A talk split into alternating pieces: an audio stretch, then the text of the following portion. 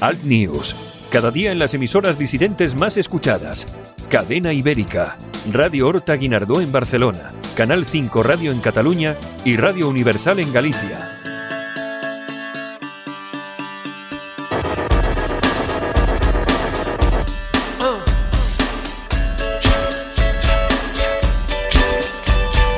Escuchas Alt News, noticias alternativas en cadena ibérica, con Santiago Fontenla.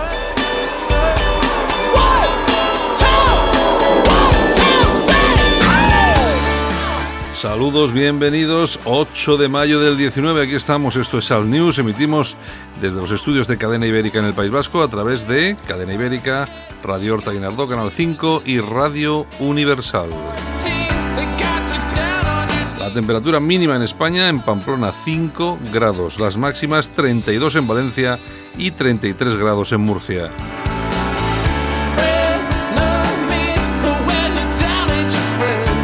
Saludos de Javier Muñoz, que está en la técnica. Este que os habla, Santiago Fontenla. 60 minutos de radio por delante, que vamos a comenzar ya mismo con las portadas de las ediciones de los principales periódicos que han llegado hasta nuestra redacción. En el país, el pulso nuclear eleva la tensión entre Irán y Estados Unidos. El Reino Unido participará en las europeas por la parálisis del Brexit.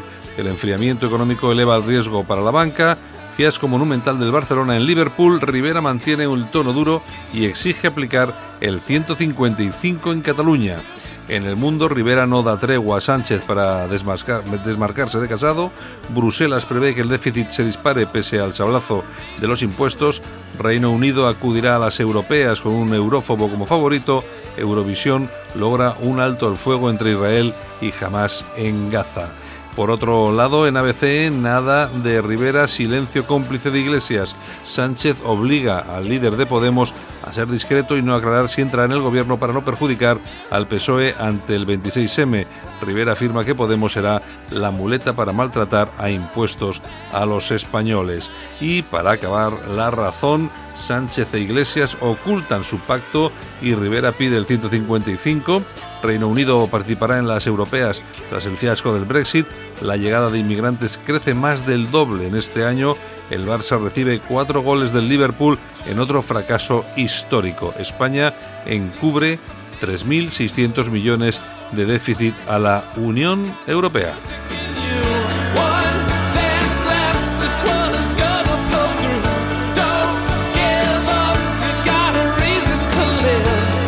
Dentro de un momento vamos a estar con nuestra compañera Yolanda Couceiro Morín. Vamos, como siempre, con la revista de prensa de todos estos digitales eh, que podemos leer en Internet, digitales que están a disposición de todos los internautas. Y luego vamos a ir con Miguel Ángel López de la Asunción. Vamos a hablar del 120 aniversario de la gesta de Valer en Filipinas, lo, más conocido por los últimos de Filipinas. Son, eh, es el 120 aniversario, vamos a hablar con él para que nos explique cuáles van a ser esos actos que se van a realizar en conmemoración de esa fecha. Vamos a estar también, por supuesto, con nuestro compañero Armando Robles, vamos a analizar la actualidad que hoy, por supuesto, pasa por esas eh, entrevistas entre los diferentes líderes políticos españoles. Y una vez que acabemos nuestro programa ya estará dispuesto, eh, disponible en las plataformas de eh, podcast, Apple Podcast, iTunes, Spotify, TuneIn, Evox y altnews.es.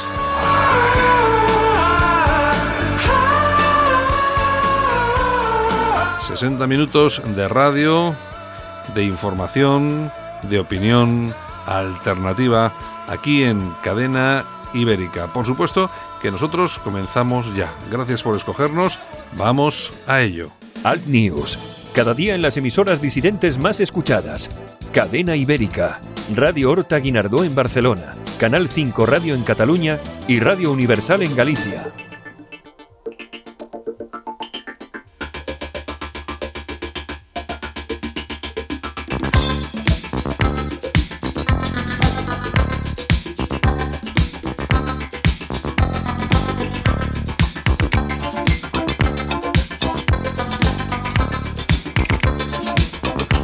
Esto se llama Love on Your Side. Son los Thompson Twins. Exactamente. Bueno, menos mal que un día vienes con un poco de música decente, Yolanda Cemorín. Bueno, bueno, lo que a ti te gusta no le gusta a todo el mundo. Pero aquí- Cada uno tiene que tener sus gustos musicales. Hay que tener de esta música. Mira, esta música ahora habrá gente escuchando y dice, mira, New esto- Wave. estos tíos, y no me acordaba que existían. Exactamente.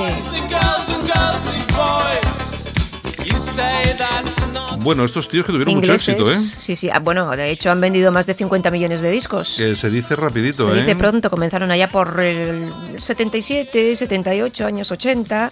Mm, eran un grupete de New Wave británico de Sí, gran, de, de gran éxito, que han vendido más de 50 Sí, millones sí. de copias, como dices tú. Y el nombre del grupo, ¿sabes de dónde viene?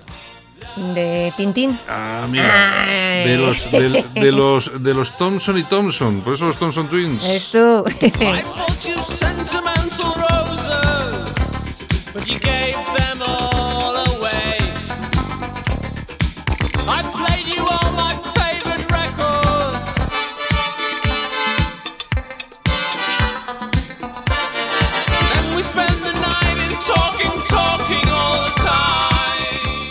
Yo, yo estoy viendo la portada del, del disco y me recuerda, pues bueno, esos eh, trajes también tenía yo, ¿eh? y esos pelos. Esos mega, esas- mega, mega hombreras. Sí, sí, sí, sí, sí, muy. y, Pues así- eso. y esos pelos raros. Exactamente. Yo era muy rara. Así sigo, pero bueno, en fin. Sí, yo me acuerdo que iba cuando ibas con el pelo al uno, ahí teñido de platino. Sí, sí, sí, ya te digo. Y luego muchos rizos, muchos rizos.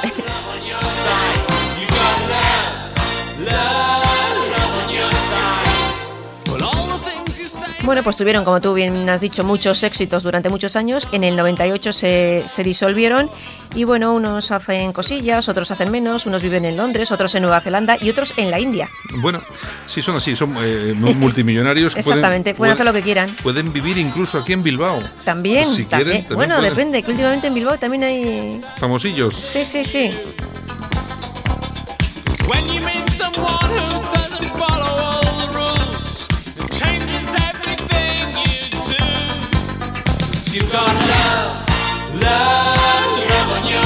Bueno, pues hoy comenzamos al News aquí en Cadena Ibérica recordando a los Thompson Twins. Bueno, recordando a los Thompson Twins y este tema que fue uno de los muchos pelotazos que tuvieron en la época de, De los 80. de los 80, Love on Your Side.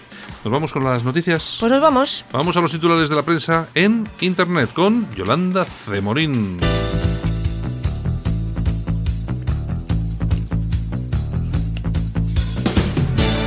Ahora en Alt News, revista de prensa. Los titulares de los medios alternativos en Internet con Yolanda Couceiro Morín. Yolanda Cemorín, más Que- conocida que yo- por que- Yolanda que- que Cemorín. yo no sé si he dicho buenos días, no sé si he dicho buenos días, así bueno, que pero se da, se da por hecho. Se da por hecho. Se, se da por hecho que has dicho buenos días. ya, se da- por si acaso. Se da por hecho. Bueno, ¿qué, qué tenemos? Bueno, tenemos aquí el viraje del PP, más economía, menos Hombre, aborto y, y- y menos Cayetana, no te lo pierdas. Los varones quieren frenar a Cayetana. Hombre, porque le tienen miedo. Ah, o sea, vamos a ver. Oye, que para Dicen, una, para una que ha dado la talla. dicen que la, frenar, la, eh, la ficharon para frenar a Vox, pero que Vox está en Cataluña, que no ha valido de nada. Estos son más listos que hacer de encargo, ¿eh? Bueno, pero yo no sé si eso se corresponde con la realidad o son rumores que salen para fastidiar al PP. No lo sé. Bueno, No sé yo, no sé yo, pero más Cayetana y menos diversión. Venga, ¿qué más? Alertadigital.com. ¿Qué tenemos? El Papa destina medio millón de dólares de los fieles para ayudar a los ilegales que se dirigen hacia Estados Unidos. La Santa Sede ha anunciado que su santidad destinará ese dinero, aportado por los fieles de todo el mundo en el llamado óvulo de San Pedro, a 27 eh, proyectos que, casualidad, ayudan a las caravanas que quieren llegar a Estados Unidos. Es, bueno, teoría de la liberación. Venga, ¿qué Ahí más? tenemos al Papa. En fin, periodistadigital.com que nos cuenta que arde Casa Real porque ha debido haber bronca entre don Felipe y doña Leticia. Uy. Porque don Felipe resulta que quiere pues restablecer la amistad y la concordancia con su familia, con sus padres y con sus hermanos y doña Leticia que parece que no. Pero, eh, ¿con qué hermanos? Con su hermana, con sus hermanas. Ah, ¿Con las, pero con las hermanas de Felipe o de Claro, Leticia? no, no, de Felipe. Felipe quiere rehacerle pues el buen rollito que tenía con sus hermanas y con sus padres. Ah. Y entonces parece ser que doña Leticia no está por la labor. A mí, y- a mí me han contado muchas cosas. A de- mí también. me han contado muchas cosas. muchas, muchas, muchas cosas. Uy, uy, uy, Alguno vale más por lo que calla que por lo que habla. Sí, uy, uy, uy, lo que hay ahí, lo que hay ahí. Hay una marea, una marea. En fin, seguimos. Bueno, yo solamente os diré una cosa. Que todo recuerda al toro de Osborne. Ah, y esos que están en las carreteras, ¿no? Sí, sí, sí. sí. La Gaceta.eu. ¿Qué tenemos? Estos son los nuevos vascos que, que optan a ser los más guapos de la Euskadi nacionalista. El Mugum, el Maudú. Madum Mr. Durango, de 22 años, y Mousa Keita, Mr. Abadiño, de 23 años. Sí, sí, pues debe estar Sabino Arana, Sabino Araña. Sí, sí, tienen un color potente y el día 10 de mayo en Santurce se potente. celebrará la gala Mister Turismo España. Os aconsejo que entréis en la gaceta.eu, la Gaceta Europea, y veáis a estos dos maromos. Es que hay que. es que- Ven y cuéntalo. Oye, No, no, vamos a ver. En serio. Son, son, en serio, son. Vamos a ver, son los típicos vascos de siempre, de Ocho toda la vida. apellidos vascos. Ocho apellidos vascos, porque se presentan. yo conozco a, a muchos vascos así majos Sí, sí, sí. que pueden estar en ese Bueno, bueno. certamen. En fin, En fin, es lo que digo. yo, Bueno. En fin, en fin, sí. casoaislado.com. Venga. Sánchez gasta 2,8 millones de euros en menús para inmigrantes ilegales. Mm. Según publica el. BOE, Pedro Sánchez ha aprobado el pago de casi 3 millones de euros para que se sirvan menús halal en el centro de estancia temporal de Ceuta. Bueno, Mira qué bien, oye, un detalle. un detalle. ¿Qué más? Seguimos, ramblalibre.com. Los Santos en su peor racha. Tiene que pagar 10.000 euros a Carolina Vescansa. La Audiencia Provincial de Madrid ha confirmado la condena a Federico y a Libertad eh, Digital SA por cargar en un videoblog eh, contra el hijo de Carolina y afirmar que dispararía contra los miembros de la formación morada en 2016. se, se le va la olla. Así que 10.000 eu- euracos. eh, aquí he dado aquí al micro, ¿verdad? Se ha oído, se ha oído. Bueno, en fin, pobre Federico. Nos vamos, la tribuna del País Vasco.com, un estudio del Pew Center, el Pew Research eh, americano, y nos cuenta que el reemplazo de la población europea en cifras, el 30% de los suecos y el 20% de los alemanes serán musulmanes en el año 2050. Nada, que es mentira. Es, un men- interesante documento. Es mentira, lo de la islamización es mentira, que no se lo cree nadie. No se lo cree nadie, ¿no? No. Bueno, pues tenéis todos los datos eh, de este documento en, el- en la Tribuna del País Vasco. Eh, bueno, también nos cuenta, entre otras cosas, que incluso si hoy se detuviera la entrada de todos los musulmanes de Europa, la población musulmana se situaría en un 7,5%. Muy bien. O sea, sí. Islamización. Islamización en proceso. Bueno, ¿qué más tenemos por ahí? Pues nos vamos a ir con los toñejas y los aplausos. Toñejas. Pues eh, vamos a irnos cuando tú digas, Javier, Toñejitas, por favor. Pues para la archancha.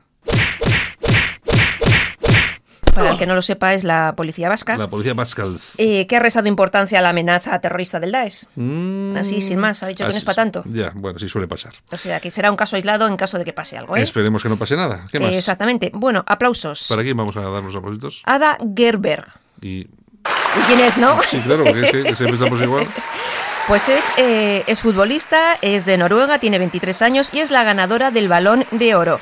Y ha renunciado al Mundial como protesta por la desigualdad. Ha dicho que no todo es el dinero y que el fútbol es el deporte más importante de Noruega para las niñas, pero que no tienen las mismas oportunidades. Así que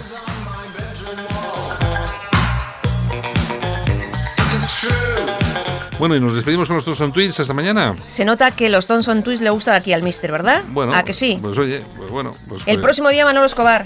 ¡Que viva España! Uf, Dios mío, yo ya me empieza, si empieza a ser un poco cansino lo de eh, que viva España y todo esto, ya empieza a ser un poco cansinillo. Ay, ay, ay. Bueno, en fin, pues nada, feliz día, buenos días y hasta mañana. Venga, hasta mañana, Yolanda. Solo para los valientes que quieren un medio de comunicación alejado de lo políticamente correcto y de la realidad cocinada por los grandes medios de comunicación. Alt News. Somos diferentes. Somos alternativos. Con Santiago Fontenla.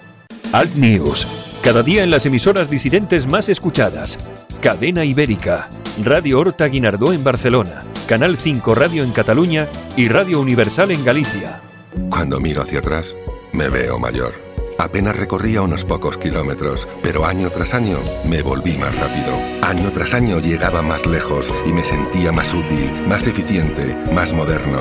Sí, ahora que cumplo 100 años, me siento más vivo que nunca. 100 años más joven. Metro de Madrid. Comunidad de Madrid. En Alt News, La Ratonera, un espacio de análisis de la actualidad con Armando Robles y Santiago Fontenga. Críticos, ácidos, alternativos, otra lectura políticamente incorrecta de lo que sucede en España, Europa y el mundo, y no nos cuentan. Y directos que nos vamos hasta Málaga, como cada mañana, porque ahí está nuestro amigo Armando Robles, director de alertadigital.com. Armando, buenos días. Buenos y muy felices días, querido Santiago. ¿Por, por qué lo de felices? ¿Alguna buena, alguna buena noticia? O... Sobre todo, por, y que me perdonen los catalanes, pero por la remontada ayer de la noche del Liverpool en Anfield y la eliminación del Fútbol Club Barcelona en Champions y demás.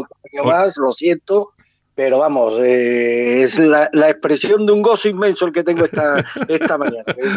Oye, oye, pero ha sido, ha sido una debacle total, ¿eh? Total, total. Ya se veía, bueno, que lo iban a ganar todos. Yo también pensaba, sinceramente, que no hay equipo en Europa que ahora mismo pueda plantarle cara a este Barça, pero esto como los malos, los buenos ciclistas, según se mire, pues Barcelona en todas las Champions tiene su noche, su pájara, ¿no? El año pasado fue, creo, contra la Roma y esta vez le ha tocado en Anfield y demás. Pero Bueno, fin, eh, en fin, Es que buen ya- día para los que no somos Barcelona. Barcelona. Oye, es que, eh, que lo, lo de las gestas españolas ya ni en el fútbol, esto ya no es como antes, ¿eh? porque además fíjate que hoy vamos a hablar de una gesta muy importante y vamos a hablar con Miguel Ángel López de la Asunción, que lo tenemos en Madrid, si no me equivoco. Miguel Ángel, buenos días.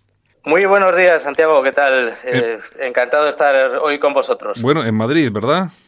En Madrid, en Madrid estamos. Muy bien, bueno, pues nada, eh, traemos eh, hasta nuestros micrófonos a Miguel Ángel López de la Asunción, que entre otras cosas es una de las personas, si no la persona que más sabe sobre los últimos de Filipinas. Eh, eh, ha escrito su último libro, y libro son Los últimos de Filipinas, mito y realidad del sitio de Valer. Y aparte que eh, sabe mucho de todo esto, es una persona que se ha preocupado en que se conozca y que se conozca cada vez más, sobre todo porque últimamente con esto de la memoria histórica, como la estamos su- sufriendo y padeciendo en España, parece ya que la... Bueno, y sobre todo hay una cosa, eh, eh, Miguel Ángel, con la cuestión de los últimos de Filipinas, es lo horripilante de la película que hemos tenido que sufrir eh, hace poco, ¿no? Sí, la verdad es que es algo muy curioso. Nos encanta mortificarnos y, Claro. y, poner, poner en evidencia nuestra historia, de la cual tendríamos que estar muy orgullosos. Y yo creo que es obligación de, de cualquiera que, quiera su país, que quiera su historia, que quiera incluso en este tema a su ejército, eh, estar orgulloso y difundir una de las mayores gestas de la historia militar eh, a, a nivel mundial, eh, una resistencia épica de un grupo de españoles durante nada menos que 367 jornadas, días y noches, eh, en la iglesia de la localidad de Valer. Es algo, eh, vamos, de lo cual tenemos que estar muy orgullosos y tenemos que eh, intentar que no se olvide. ¿Cómo sería, ¿Cómo sería la cosa, Miguel Ángel, que a ti te, te llevan para rodar esa película como asesor para que les comentes cómo iba todo aquello?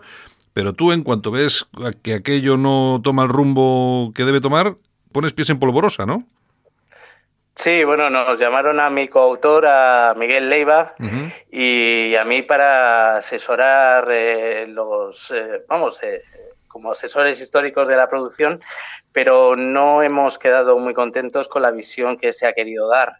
Nosotros, después de tantísimos años estudiando esta, esta gesta, creemos tener conocimientos como para, para dar nuestra visión y, y- y quizás aseverar que ni mucho menos corresponde con la que se ha querido dar.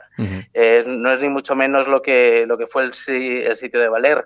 Eh, yo no vi una épica, no vi un sacrificio, un sufrimiento. eh, no, vi otra cosa, eh, vi un ataque a, a los eh, soldados de Valer, con cuyos descendientes, con muchos de ellos eh, me uno una gran amistad y un gran cariño, y a mí me dio, lo- so- sobre todo me, dio- me dolió muchísimo ese maltrato a, a los soldados de Valer y sobre todo a los oficiales, porque eh, los oficiales son quizás los que han sido más atacados y la figura de ese fraile eh, que ya en, en la vida real fue de jovencito un héroe en las inundaciones de, del pueblo toledano de Consuegra, luego es superviviente del primer asedio de Valer, porque tenemos que recordar que el famoso asedio es el tercero, él es superviviente del primero y en la película poco más o menos que, bueno, eh, es adicto al opio, tiene una crisis de fe brutal,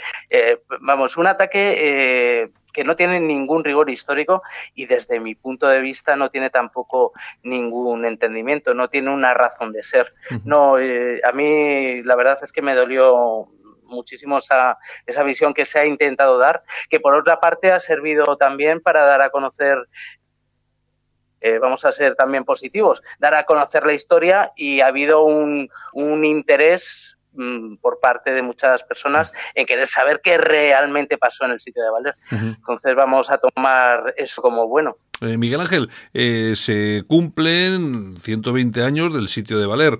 Eh, seguramente que, bueno, la mayoría, la inmensa mayoría de nuestros oyentes saben de qué estamos hablando cuando hablamos de los últimos de Filipinas, del sitio, etcétera, pero seguramente que alguno puede andar un poco despistadillo y si y te rogaría sí. si- si en dos minutos nos puedes hacer un, un esbozo de qué es lo que pasó allí.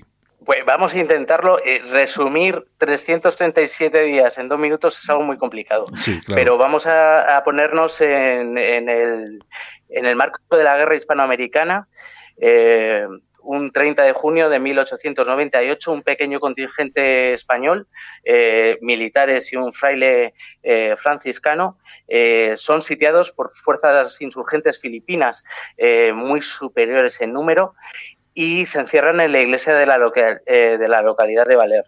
Eh, ni que decir tiene que durante todo este tiempo no recibieron ninguna ayuda exterior, eh, sufrieron enfermedades, de hecho casi todos los fallecidos durante el sitio son víctimas del beriberi y de la disentería y consiguen al final de, de esta, de este periplo, de esta defensa heroica, el 2 de junio de 1899 capitular eh, con unas condiciones honrosas y volver a Manila para ser posteriormente repatriados a la península. Es un hecho inaudito. Muy pocas veces en la historia militar son los eh, perdedores los que imponen las condiciones de la capitulación y en el caso de Valer esto, esto se dio. Y yo estoy muy orgulloso de, de, este episodio. Llevo muchísimos años investigando, visitando las localidades natales de nuestros, de nuestros héroes de Valer. Y siempre que inicias una investigación te da un poco un resquemor. Dices, bueno, a ver qué, yo les admiro mucho, a ver qué voy a encontrar. Claro, claro, claro. Y se me va a venir esto abajo. Y yo cada, cada día estoy más orgulloso de, del comportamiento que tuvieron allí y no solo de eso, del, del, tipo de la pasta que estaban hechos estos españoles de finales del 19 y del cariño que ellos tenían a su bandera, a su ejército y a su país. Bueno, pues nosotros... Que igual... Sí, sí, sigue, sigue, perdóname. No, no, que igual nos iba mejor a todos si nosotros eh, les imitásemos, eh, que, que, menos que tener un cariño a nuestro país, a nuestras costumbres, a nuestra gente y sobre todo a nuestro ejército, que son los que eh, velan por nuestra seguridad. Lo que te decía, que menos mal que tenemos personas como tú, también como Miguel Leiva Ramírez, que es el coautor del, del libro, menos mal que tenemos uh -huh. investigadores como vosotros que os ocupáis de esto, porque eh, aquí pueden ocurrir eh, tres cosas. Una, que nadie sepa absolutamente de nada porque simplemente se solape como otro pliegue en la historia y se acabó, que intenten desacreditar todo lo que ha sido la historia y la grandeza de nuestro ejército y en este caso del sitio de Valer. Y luego hay otra opción que es la que representas tú y otro y muchos otros historiadores con otras muchas cuestiones que intentáis volver a poner sobre la mesa lo que ha sido pues la, gran historia de España, nuestros héroes, cómo, cómo se han hecho cómo se han hecho las cosas y por supuesto eh, que está todo muy alejado de lo que es la leyenda negra, de lo que hemos sido, de lo que nos echan eh, a la espalda, ¿no? Nos la mochila con ese tipo de cosas. Bueno, la cuestión es que eh, principalmente te hemos querido traer al programa porque se cumplen 120 años del aniversario de esa gesta de Valer, los últimos de Filipinas. Y ahí es donde tú también te estás moviendo mucho y si nos explicas exactamente qué es lo que vais a hacer, pues nos parecería formidable. Bueno, pues eh, después de muchos años en el olvido, eh, estamos contentísimos porque este año ni más ni menos que, que van a tener lugar 51 citas, eh, 51 eventos, homenajes. Uh -huh promovidos por nuestro ejército de tierra y bueno, yo voy a tener la fortuna de participar en alguno de ellos, de lo cual estoy, estoy muy orgulloso. Sin ir más lejos, este, este próximo fin de semana va a haber una, una bueno, cuatro jornadas, homenaje, cuatro jornadas. Ni en nuestros mejores tiempos, hace dos, tres años, hubiéramos pensado algo así, en la localidad granadina de la Puebla de Don Fadrique. Eh, de allí era uno de estos, de estos héroes de Valer y allí, pues bueno, va a tener el día 9 una conferencia, que, la cual eh, va a ser impartida por don Manuel José eh, Guillote Linares, que eh, fue, la, eh, fue hasta hace fechas muy recientes jefe de la Brigada de Sanidad del Ejército, que será sobre la sanidad militar en Asia. Que, bueno, nosotros hicimos, hicimos allí verdaderas eh, verdaderos descubrimientos. Y Sin ir más lejos, el médico de Valer descubrió, se adelantó 20 años el descubrimiento de, de las causas reales del beriberi Ujú. y, y hizo un pequeño avance. Él determinó que la enfermedad se, se debía a una carencia vitamínica, cuando todavía no se conocían ni las vitaminas. O sea que fue un, un verdadero eh, lince que permitió, por otra parte, eh, esta relación que hizo de, eh, de, la alimentación con la enfermedad, salvar a la postre al, al destacamento. Luego el viernes impartiré yo una conferencia, también a la misma hora, 19.30, eh, sobre la gesta de Valer. Pues digamos que lo, el rigor histórico de la gesta de Valer, no lo que nos han querido contar en películas, no lo que nos han eh, querido mm, de alguna manera distorsionar en series de televisión, incluso algún libro que salió en el centenario que ya los divide entre los buenos del destacamento del Valer y los malos y ya los oficiales parecen ser los malos malísimos y, los soldados secuestrados de sus casas cuando eh, tenemos las hojas de servicio de casi todos ellos y ni más ni menos que 16 o 17 fueron voluntarios a la guerra por pues por cariño a, a España. Sí. Y al, al, día siguiente, el sábado, eh, habrá un concierto de música militar. Y, el domingo. Y se proyecta, también el sábado se proyecta sí, la película Los últimos de Filipinas, la versión sí. del 45, de Antonio Fernández Román. Sí, el, eh, efectivamente, es el sábado por la mañana, creo recordar que a las 12 horas se proyectará para todo el pueblo la película Los últimos de Filipinas de, de Tony Román, que curiosamente es eh, a partir de esta película cuando a los héroes de Valer se les conoce como eh, los últimos de Filipinas. Ajá. Es eh, debido a la película, eh, porque sí. con anterioridad al título de la película, ellos son conocidos como los héroes de Valer. Hoy en día, si hablas de, de los héroes de Valer, pues salvo algún avezado conocedor de la historia militar, mm, no los situamos, ya los conocemos incluso como los últimos de Filipinas. Y luego el domingo va a haber una jura de bandera, eh, también en homenaje a, nuestro héroe de Valer y el descubrimiento de una placa en, lo que, en, en la que fue su casa natal. Eh, son cuatro días eh, de recuerdo a, a, Eufemio Sánchez, uno de los héroes de Valer, pero no es el, eh, el único. Se van a llevar que, eh, actos en Melilla, eh, en Palma de Mallorca, en Sevilla, eh, por toda la geografía española y tenemos que estar muy, muy orgullosos de que por fin se les dé un reconocimiento y gracias a, a nuestro ejército de tierra, que es quien lo ha, lo ha promovido. Armando, a pesar del el interés que parece que tiene en general la izquierda en, en España, parece ser que de todas formas resurge la verdad, resurge la historia de la que tenemos que estar orgullosos poco a poco, pero parece que es así, ¿no? Bueno, tenemos un patrimonio histórico para sentirnos orgullosos y era inevitable que más pronto que tarde brotara ese, orgullo, ese orgullo por un patrimonio eh, que puede, que del que pueden presumir muy poquitos pueblos en el mundo. Pero esto no sería posible sin el trabajo, la constancia, la determinación, supongo que sorteando toda clase de obstáculos, eh, como el invitado de esta mañana, como Santiago. Sin ellos, pues eh, muchos españoles no tendrían hoy una referencia tan cercana, tan cálida, tan entrañable y de la que sentirnos tan orgullosos como de nuestro eh, paso por, por, por, por, Filipinas. Yo le querría preguntar, con tu permiso, a Santiago. Claro. A, a, mm, primero, me ha, Santiago, me ha hecho mucha ilusión eh, conocer la vinculación de uno de estos héroes españoles con la- el pueblo granadino de Puebla de Don Fadrique. De allí, allí nació mi padre, de allí un pueblo pequeñito Anda, y demás, fíjate. Que tiene connotaciones absolutamente maravillosas y entrañables para, para mí y que ha sido depositario de algunos de mis mejores momentos de mi niñez. Querría preguntar, Santiago, mm, sin tener una relación expresa con lo que estamos eh, tratando esta mañana, pero sí vinculado al contexto de Filipinas. ¿Cómo valoras, por ejemplo, que el presidente filipino, eh, el peculiar Duterte, barajar hace poco cambiar el nombre de Filipinas por un término vinculado a su origen malayo, obviando las raíces de Filipinas como colonia de España? De hecho, hay que recordar que las Filipinas fueron descubiertas por Fernando de Magallanes con el dinero del rey Felipe II. ¿Crees que hay alguna posibilidad de que prospere esta propuesta de Duterte? La pregunta va para Miguel Ángel. Para Miguel Ángel, Pues perdón, yo no creo que- he dicho. Sí, sí. Miguel no- Ángel, perdón. No te preocupes. Yo creo que no, no tendrá no tendrá mayor recorrido. De cambiar el nombre del país eh, habría que cambiar incluso eh, la, la propia constitución filipinas y yo no creo que, que tenga un, un apoyo eh, eh, de, la, de la población en general.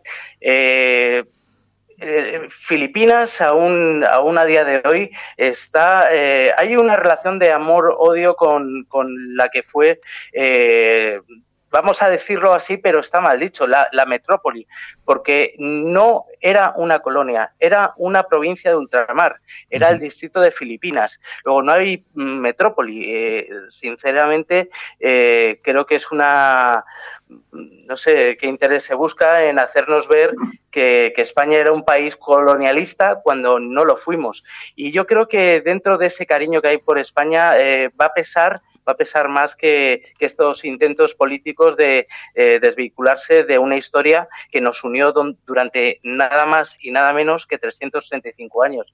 Eh, Hay un dicho en Filipinas que, que, vamos, eh, siempre me ha hecho mucha gracia. Allí dicen que han valido más 60 años de Hollywood que 335 de conventos. Y, y puede ser, puede Sí, ser, sí. pero yo creo que, pero precisamente por esa labor también de, de esos frailes españoles Sí, eh, Miguel Ángel. tenemos que Ah, vale. no. Es que te, había- Sí. te- te habíamos perdido, Miguel Ángel. Uy, pues. Sí, eh, pues nada, no te preocupes porque habíamos... no sé desde dónde me has perdido. No, te hemos, te hemos seguido, se ha, se ha cortado solamente un poquito al final. Bueno, en, en todo caso, que yo creo que lo vamos a lo, a lo interesante, eh, sí me gustaría para todas aquellas personas que nos puedan estar escuchando, que les interese no solamente asistir a, en, en la Puebla de Don Fadrique a, a, a todo lo que todos estos eventos que vais a realizar, sino seguir de cerca todo lo que ha sido eh, el tema de la gesta de Valer, los últimos de Filipinas, porque vosotros tenéis alguna página web, estáis en algún grupo de Facebook, alguna cosa de esas sí tenéis, ¿verdad? Sí, fuimos pioneros, creamos el grupo Los Últimos de Filipinas eh, hace nada más y nada menos que más de 10 años. Una actividad ininterrumpida y allí nos damos cita, pues desde descendientes hasta investigadores, escritores, meros eh, eh, interesados en la historia eh, militar de nuestro país y, y en la gesta de Valer. Y todo el que quiera venir eh, es bienvenido. Es un grupo serio, no es un grupo para contar tonterías como Sí. otros tantos. Es un grupo donde, donde nuestro interés es pues recordar y, y difundir la gesta de Valer y el conocimiento de sus protagonistas. Y luego, pues, eh, ¿qué os voy a decir yo? El libro que, que editó eh, don Luis Valiente, mi editor en Sí. Editorial Actas, Los Sí. últimos de Filipinas, mito y realidad del sitio de Valer, yo creo que, que por lo menos tendríais que, que ojearlo y dar la oportunidad de, de leerlo porque es un trabajo de investigación de más de 20 años. Hemos recorrido muchísimas poblaciones, muchísimos archivos, damos muchísima, muchísima información inédita y, y nosotros no intentamos con- convencer a nadie de que ellos eran unos héroes, damos las fuentes, Y los datos concretos. los datos y bueno, después de la lectura, eh, yo creo que eh, la mayoría de los lectores quedarán completamente convencidos desde que, de que ellos no estaban locos, ellos no eran unos cabezotas, sino que tenían un motivo, tenían eh, posibilidades de hacerlo y como dice el propio Martín Cerezo, el último jefe del, del destacamento, pudieron hacerlo y lo hicieron. Bueno, eh, eh, Miguel Ángel, también me gustaría, ya que estamos, eh, acordarnos de, de mi buen amigo y yo no sé si propietario o sufridor de Editorial Actas, eh, que, Sí. que es- que hace un esfuerzo continuo, permanente a lo largo de los años para publicar eh, no solamente tu o vuestro libro, que es magnífico, sino un montón de, de- de publicaciones, de libros que son, vamos, son absolutamente necesarios para, para saber y conocer Sí. la historia de, de España. Luis Valiente.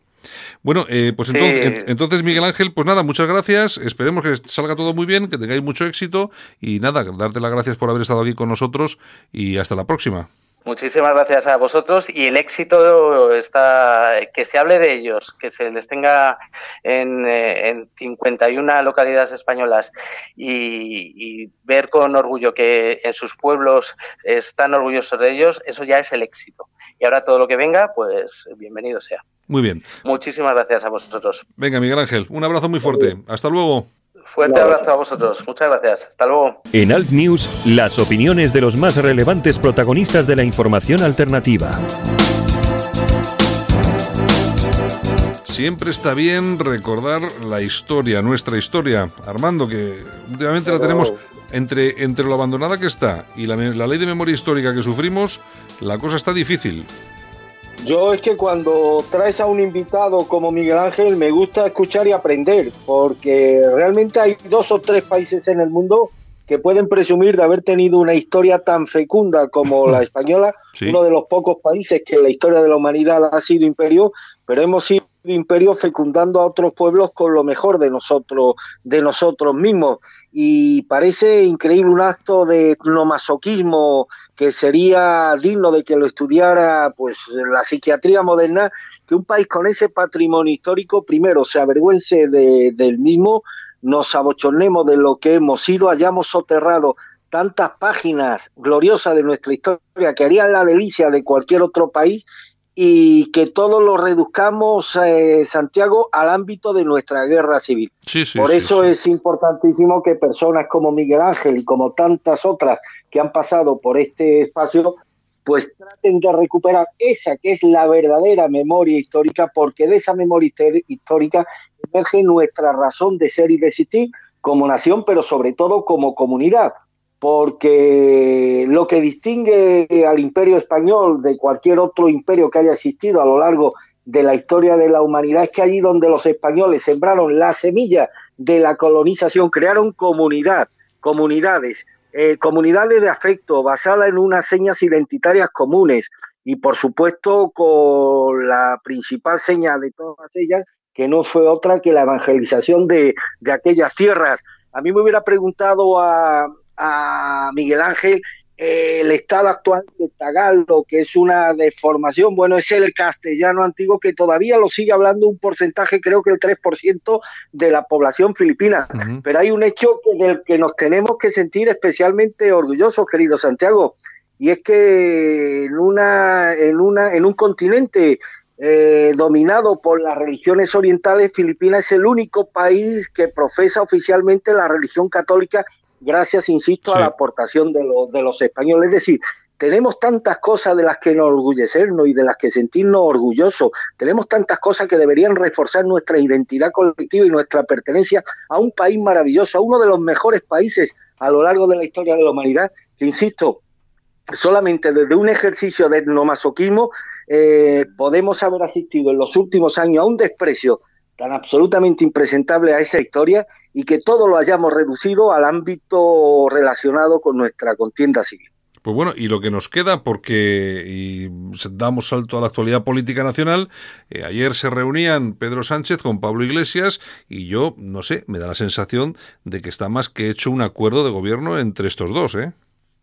Sí, por cierto, un tono muy cauteloso de Pablo Iglesias, lo vi muy lacónico en la rueda de prensa que, eh, que siguió a la reunión de dos horas con Sánchez, ¿eh? no dio apenas datos, eh, en dos horas se pueden establecer acuerdos y consorcios que de los que no habló para nada en la rueda de prensa, que quiso, bueno, aparentó que bueno, que habían estado amiguetes hablando del tiempo y de lo mal que va el Madrid y tal, cuando en dos horas se pueden sustanciar acuerdos importantes que yo creo que por un sentido elemental de la prudencia Pablo Iglesias no quiso revelar ayer, tal vez para que no ocurra lo que pasó hace tres años, donde recuerdas que se generaron expectativas que alarmaron a un sector de la opinión pública respecto a las peticiones hechas por Podemos al PSOE, de que quería el CNI, el Ministerio del Interior y demás, y parece que la estrategia de Podemos es no cometer el mismo error y no descarto que en la reunión de ayer se haya podido establecer un importante acuerdo entre ambos partidos sino para que Podemos pase a formar parte del gobierno de Sánchez, sí para que condicione de una u otra forma la agenda política en esta legislatura. A mí esto me sobresalta mucho, Santiago, me sobresalta Claro. en muchos apartados que van a condicionar y de qué forma la vida española.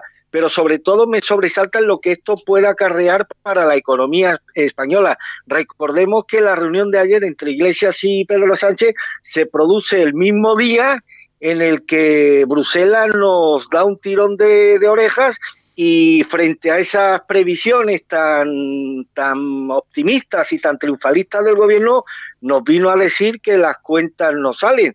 La Comisión Europea confirmó ayer por la mañana lo que era un secreto a voces, que el gobierno español ha vuelto a sobreestimar sus esfuerzos por mantener a raya el déficit. Incluso el equipo del comisario de Economía, Pierre Moscovici, ha encontrado ahí en nada un agujero de 3.625 millones de euros en los presupuestos prorrogados del Ejecutivo de Pedro Sánchez. A mí me, me empiezan a, me empieza a alertar estos primeros indicios de lo que puede ser una situación económica nada aconsejable, pero sobre todo me preocupa muy mucho, querido Santiago, que la economía de este, de este país, que no es una economía estructural, no tenemos la fortaleza estructural de Alemania, basada sobre todo en el sector industrial, tenemos una economía muy coyuntural, dependiente del sector servicio. Me aterroriza, como decía, que la política española pueda este, empezar a estar condicionada por las fórmulas de Podemos que tanto éxito han supuesto para países como Venezuela Claro, claro. u otros de, de la región. Bueno, Y en fin, vamos a ver, vamos a ver qué ocurre, pero me temo, me temo que, que la dirección del futuro gobierno va a pasar por un acuerdo entre el Partido Socialista y Podemos.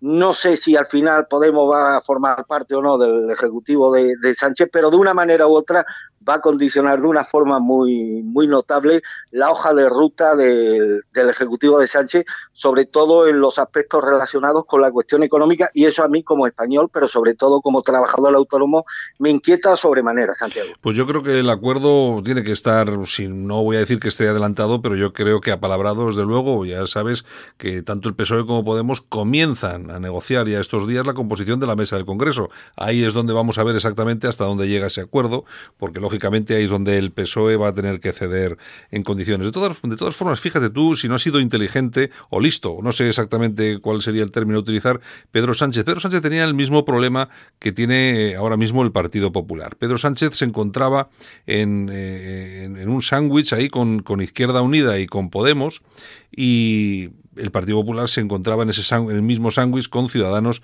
y con, y con Vox. Fíjate cómo, cómo se han producido las cosas que al final eh, Izquierda Unida se ha diluido prácticamente y sin prácticamente en Podemos Sí. y Pedro Sánchez se ha encontrado solamente con un adversario no a batir, sino que el tipo ha sido lo suficientemente inteligente o bien aconsejado como para, que es lo que estamos viendo, eh, meterlo dentro de la cesta. Es decir, que se van a convertir en uno de una forma u otra, aunque co- incluso con, con siglas diferentes, pero en uno. Que no es lo que está pasando en la derecha. En la derecha estamos a navajazos, mientras que en la izquierda estamos viendo cómo son capaces de llegar a acuerdos gente tan diferente como, porque hay que reconocerlo, Pedro Sánchez y Iglesias son gente bastante diferentes desde un punto de vista ideológico. Y en la derecha, que no somos todos tan diferentes, andamos a navajazos, Armando. La derecha española tradicionalmente ha sido una derecha muy cainita, recordemos, por eso hay que eh, repasar la historia y por eso es tan importante la historia, porque nos ponen antecedentes de, de hechos que han tenido, que están teniendo su corolario, su corolario perdón, en la España del 2019. Recordemos lo que ocurrió con las falanges en pleno gobierno franquista, que tuvo que venir Franco, ponerse duro y unificarlas a todos porque andaban a navajazos entre ellas. La tendencia natural de la derecha ha sido esa. Quiero recordar al principio de la transición, te acordarás de aquella coalición popular encabezada por Manuel Fraga, de la que formaba parte la ya extinta Alianza Popular, el Partido Demócrata Popular de Óscar Alzaga y la Unión Liberal, Sí. creo que era de eh, Garriga y Sí. y demás. Hubo un momento en que la relación entre, sobre todo entre la Alianza Popular y PDP era absolutamente insostenible. Los navajazos estaban hasta a la orden del día, hasta el punto de que el gallego Pío Cabanillas en el Congreso de los Diputados vio venir a un diputado del PDP y dijo, ojo, que vienen los enemigos. Los rivales estaban en la otra bancada, los enemigos los teníamos dentro. Y es una tendencia que ha tenido siempre, desgraciadamente, la derecha, la derecha española. Desconozco las razones sociológicas que nos llevan a actuar y a racionar de esta forma, pero esa situación, ese, esa ebullición cainita está teniendo su punto álgido estos días con la incapacidad manifiesta de los tres partidos del centro derecha de establecer un acuerdo, pero ya no un acuerdo para, para, para ver quién es el partido hegemónico dentro de este sector, sino para evitar precisamente un escenario que puede ser tan apocalíptico para España como el que desgraciadamente vamos a tener en los próximos cuatro años, teniendo en juego factores tan importantes para la vida nacional, aparte de la vertebración territorial, las cuestiones morales y todas estas cosas, que siendo importantes, lo son mucho menos en comparación con el panorama económico que puede dar al traste con la fase de crecimiento que mal que bien hemos tenido durante la- las etapas de gobierno del Partido Popular y que puede oigo- hacer que este te oigo- te oigo país un- acabe- Te oigo un poco mal, Armando. ¿Me escuchas ahora mejor? Ahora un poco mejor, sí. Y que puede hacer que este país al cabo de cuatro años pues sea un país más pobre, con más tasas de desempleo, más insolidario, más injusto y con más desequilibrios sociales. Y todo esto no lo ha provocado la izquierda, esto lo está provocando la, la incapacidad absolutamente sorprendente de la derecha de establecer unos acuerdos de mínimo, de haber establecido unos acuerdos de mínimo, pese a las advertencias múltiples que se le hicieron, para evitar precisamente un escenario eh, tan repleto de nubarrones como el que se le presenta a España de cara a los próximos cuatro años, Santiago. Y, y durante estos años los políticos seguirán siendo la casta, como siempre. Fíjate los datos, los datos que surgieron ayer. eh, nos hemos gastado 21 millones de euros la anterior legislatura en viajes para los diputados. 21 millones, es decir, se han gastado cada uno 50.000 euros en viajes. Yo es que no, no acabo de Sí, sí, enten- no- sí. yo no acabo de entender en este país cómo tenemos para unas cosas las manos tan, tan abiertas y para otras tan cerradas. Luego nos quejamos de que eh, no hay, no sé, asistencia para los mayores, etcétera, etcétera, y eh, hay niños al borde de la pobreza, pero es que este país sigue siendo un poco este que atamos los, los perros con longanizas. Ya, bueno, y desgraciadamente el Congreso de los Diputados, la representación parlamentaria que vamos a tener en el Congreso de los Diputados, pues no es la representación real del pueblo español, porque estoy convencido que más del 90% de los diputados que van a formar parte de la próxima legislatura, pues en su vida han sentido la responsabilidad de pagar unas nóminas, no han sabido, no han tenido la oportunidad de gestionar nada, y bueno, y esto resulta paradójico desde el momento en que vivimos en una sociedad donde para acceder a los puestos de trabajo más humildes, no quiero nombrar ninguno para que nadie se sienta aludido, pues se exige una oposición, una cierta cualificación, y aquí en la tarea teóricamente más importante de todas ellas, que es la que tienen los diputados, es decir, que van a tener en sus manos pues el control efectivo de un país y la aprobación de leyes que van a condicionar la vida de nuestra sociedad, pues resulta que no hay ningún tipo de no hay ningún tipo de contrapeso ni hay ningún tipo de exigencia a la hora de poder acceder al Congreso de los Diputados bajo la sombra protectora de un determinado partido partido político. De ahí que estas personas, pues bueno, disfrutan, además de todo esto, pues disfrutan de unas prerrogativas en todos los aspectos que están muy por encima de las posibilidades reales de cualquier ciudadano español que por desgracia no tiene acceso a esos privilegios con los que cuenta cualquier parlamentario en nuestro país. Bueno, y, y siguiendo con el tema, ¿qué te pareció Rivera con Pedro Sánchez? Pues mira, es que Ciudadanos, es que volvemos a lo mismo, dentro de este, esta pulsión cainita que tiene la derecha española o el centro derecha español, yo lo que estoy detectando en las últimas horas, y supongo que tú también, Santiago, es que la principal obsesión de Ciudadanos no es conformar un espacio alternativo a, a lo que se nos viene encima. La obsesión de Ciudadanos es acaparar, conseguir la hegemonía política dentro de este bloque de la, de la derecha. todos sus pasos, todas sus estrategias, todas las declaraciones de sus dirigentes, eh, todo está encaminado única y exclusivamente al objetivo de darle el sorpaso al Partido Popular en las próximas elecciones municipales y generales. Más allá, insisto, de conformar una verdadera alternativa a lo que se nos